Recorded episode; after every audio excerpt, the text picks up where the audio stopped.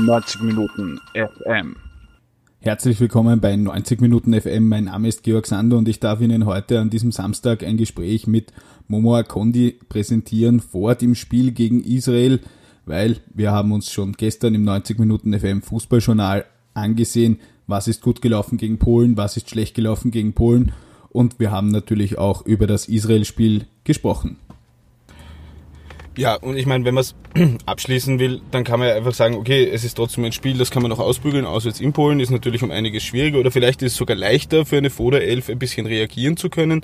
Man muss jetzt natürlich abwarten, was passiert. Was jetzt aber die Aufgabe nicht leichter macht, ist ähm, mit der evidenten Auswärtsschwäche jetzt in Haifa gegen Israel anzutreten ein Team, das von Andy Herzog gecoacht wird, der in der österreichischen Taktik-Bubble ja jetzt nicht ähm, als der Übertaktiker angesehen wird, aber ich glaube, wann immer eine österreichische Mannschaft, sei es das Nationalteam, sei es Clubfußballmannschaften nach Israel fahren, das ist ein heißer Tanz dort. Ja, was, was können wir uns erwarten, außer dass Österreich jetzt eigentlich im Endeffekt drei Punkte braucht? Also vorweg, ich, ich tue Andi Herzog überhaupt nicht ähm, unten ansiedeln, was die Taktikfähigkeiten angeht geht halt einfach nur darum, dass man nicht viel oder oft davon sehen konnte. Also die Erfahrung und der Nachweis ein bisschen schwer. Aber das, was ich gesehen habe, hat immer interessant, mutig gewirkt.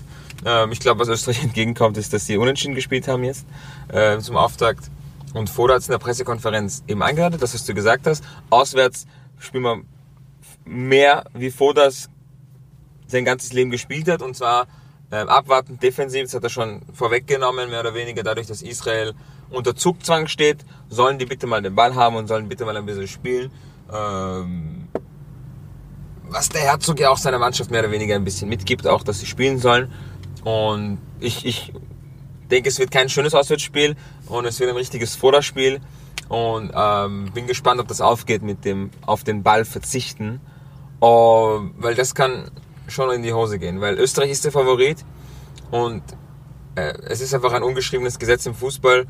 Du kannst Pep Guardiolas Trainer haben, aber der Favorit hat mehr Ballbesitz. Es passiert einfach.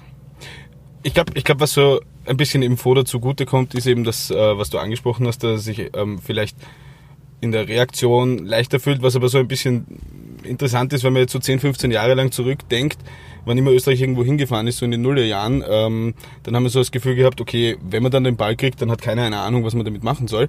Äh, mittlerweile haben wir wahnsinnig viele Spieler, die doch bei Teams spielen, die, die eher aktiv entweder mit dem Ball oder im Fall von Hoffenheim Leipzig halt auch aktiv gegen den Ball sind, also grundsätzlich nicht reagieren. Ähm, wird man, wenn man dort hinfährt, da ein bisschen anders spielen müssen? Muss man da umstellen? Ist es da klüger, dort auswärts dann vielleicht auch einmal eine Viererkette zu machen? Ähm, oder, oder macht das dann letzten Endes keinen Unterschied? Ist ja auch immer so eine große Diskussion. Bleibe ich bei der Dreierkette, mache ich die Viererkette? Wie wirkt sich dann am Feld aus? Muss ich, muss ich flacher in der Zentrale stehen? Was, wie würdest du dich da jetzt bewegen oder was denkst du, wird Foda machen? Ich glaube, das muss man sich halt so vorstellen. Die Vereine haben alle unterschiedliche Herangehensweisen im Pressing. Weil man muss ja immer den Spielern eine Orientierungshilfe geben. Orientiere dich an dem Spieler oder orientiere dich am Mitspieler, orientiere dich am Raum, orientiere dich am Ball. an irgendwas musst du dich festhalten, sonst bist du ja verloren am großen Feld. Man muss ja zu elf irgendwie gegen, gegen den Ball arbeiten können. Und die Orientierungspunkte, die die Vereine wählen, sind immer unterschiedlich. Von Verein zu Verein, ob es jetzt Hoffenheim und Leipzig ist. Die werden unterschiedliche Referenzpunkte haben in ihrem Kopf. Und sie müssen auf diverse Szenarien anders reagieren. Also da muss der eine Spieler durchlaufen und darf, sich, darf nicht vom Gegner bremsen. Und beim anderen Verein musst du in der Situation aber abbremsen, den Gegner stellen und ihn in irgendeine Richtung lenken. So, das sind komplett unterschiedliche Herangehensweisen. Und diese zwei um zu kombinieren, bräuchte der Foda jetzt ein Riesentrainingslager in Mabella und dann macht er das mit denen drei Wochen durch und dann könnte er es unter einen Hut kriegen. Nachdem das nicht so leicht ist, ist es halt immer einfacher im Nationalteam zu sagen, wir spielen 4-4-2, Mittelfeldpressing, wir verschieben und am Flügel gehen wir halt hin, aber schaut, wie ihr hinkommt. Wisst ihr, weißt du, was ich meine? Also ja. Das ist einfach ein bisschen so, ähm, schaut, dass ihr euch irgendwie einigt am Flügel, aber großartig kann man nicht ändern, weil wenn du dann dein Spiel darauf auslegst, da den Ball zu erobern und der Hoffenheim-Spieler geht hin, hat aber Hoffenheim im Kopf und der Leipzig-Spieler hat Leipzig im Kopf, dann läuft der eine durch, während der andere stehen bleibt und der Gegner spaziert an beiden vorbei.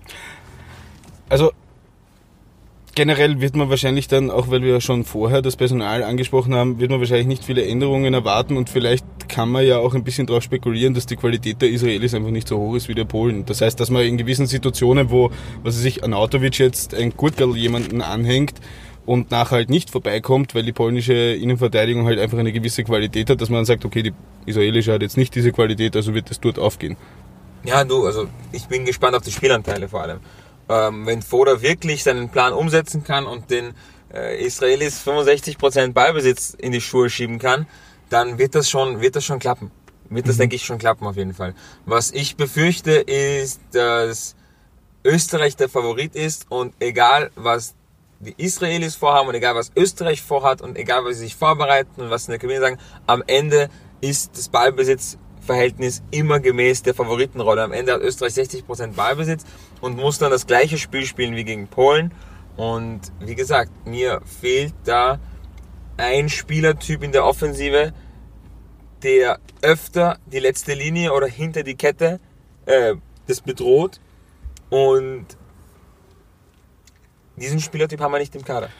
Ich musste ja gegen Polen, weil ich in der Offensive was ähnliches erwarte, irgendwie so ein bisschen an Hüb Stevens Red Bull Salzburg Post-Match-Interviews denken, wo er in solchen Situationen, wo er irgendwo hingefahren ist und dann halt nicht gewonnen hat, weil er halt ein dummes Tor bekommen hat und selber keins geschossen hat, dann hat er mir gesagt, wir waren zu wenig konkret. Ich glaube auch Coandri Anse, diese ganzen Niederländer haben mir gesagt, wir waren zu wenig konkret vorne. Hängt das damit vielleicht auch zusammen, dass halt einfach manche Sachen nicht der Liner Pass auf, auf also dieser Liner ähm, Signature Pass in den Rückraum, in den Elferraum, den ein Ballon Berisha, glaube ich, gefühlt 47 Mal verwertet hat, den halt ein Autovic rüberhaut. Sind das solche Timing-Geschichten dann, wenn man in der Box drinnen ist? Nein, ich finde nicht. Also, wenn du mir sagst, der Liner Signature Pass auf Anatovic, dann sage ich, das ist ein gelungener Spielzug, wo alle Spieler das machen, was sie können und das machen, ähm, was dem Gegner wehtut. Ja. Was mich stört, ist nicht so ein Spielzug, der misslingt, weil das ist für mich super. Für mich ist es eher die ganzen vielen Aktionen, wo man eben dann sagt, äh, nicht konkret genug, den letzten Pass nicht gespielt. Es gibt einen Grund, dass der letzte Pass nicht gespielt wird. Es geht darum, welcher Spieler welchen Raum attackiert. Und der Ballführende hatte nicht 100 Optionen. Er kann den Rückraum spielen, er kann an die zweite Stange flanken oder er kann vielleicht kurz ähm, weiterspielen.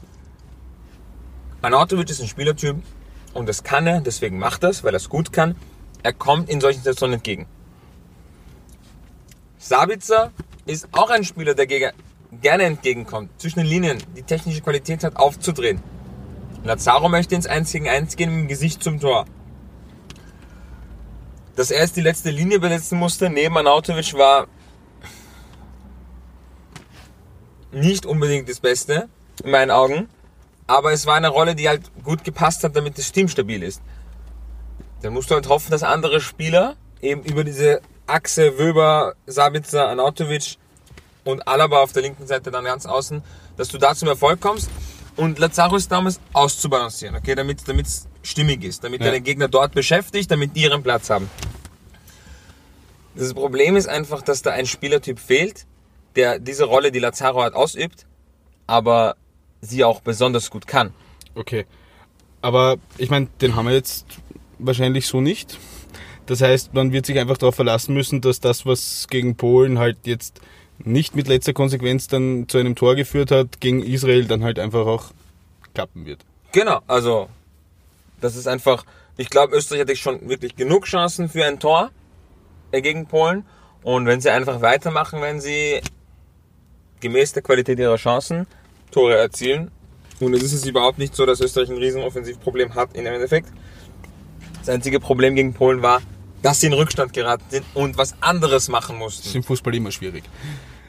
Der Kader, Gewinnen, wenn er ein Tor kriegt. ja, aber der Kader gibt eine gute Offensivstrategie her, aber man kann in dem Rahmen unheimlich schwer umstellen und unheimlich schwer entscheiden, dass man jetzt anders dem Gegner wehtun will. Das heißt, vielleicht, um es zum Abschluss zu führen, würde man Foda jetzt vorwerfen, er hätte nur diesen einen Plan A, müsste man entgegnen, es gibt ja auch keinen Spieler, der einen Plan B umsetzen kann. Wie gesagt, er hat versucht, auf Plan B zu stellen mit Unisiva auf links, mit Janko und Anautic als Doppelsturm 4 für 2, Wöber als Linksverteidiger ein bisschen Bauchweh. Aber das war halt sein Plan B und das ist echt das Beste, was der Kader hätte hergeben können, in meinen Augen. Ich habe mir auch haben 1-0 gedacht so, okay, wie könnte man das jetzt irgendwie hinschieben? In meinen Augen war das das optimalste, aber war halt immer noch nicht so gut Ja. im Endeffekt. Also es war nicht wirklich nüchtern neutral betrachtet eine gute Herangehensweise, um die Polen noch zu brechen. Und das andere ist halt, ich weiß nicht, ob du dir das, ob du dich reinversetzen kannst, aber du hast eine Strategie, die eigentlich gut ist, die Geduld braucht, bis es klappt. Und dann kriegst du das 1-0, kannst du schwer den Spielern, den Fans verkaufen, Männer, wir machen genauso weiter, bis es klappt. Das will niemand von dir hören. Und du hast halt auch nur noch 20 Minuten.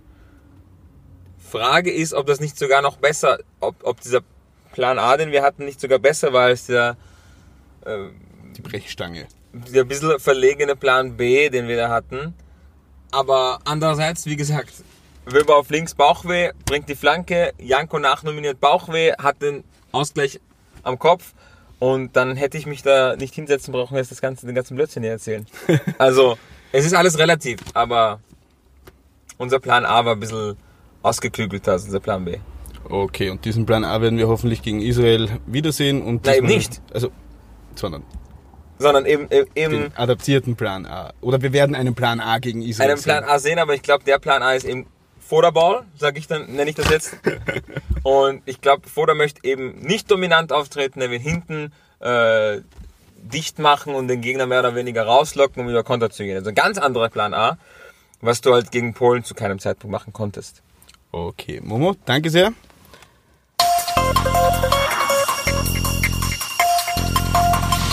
Neunzig Minuten FM.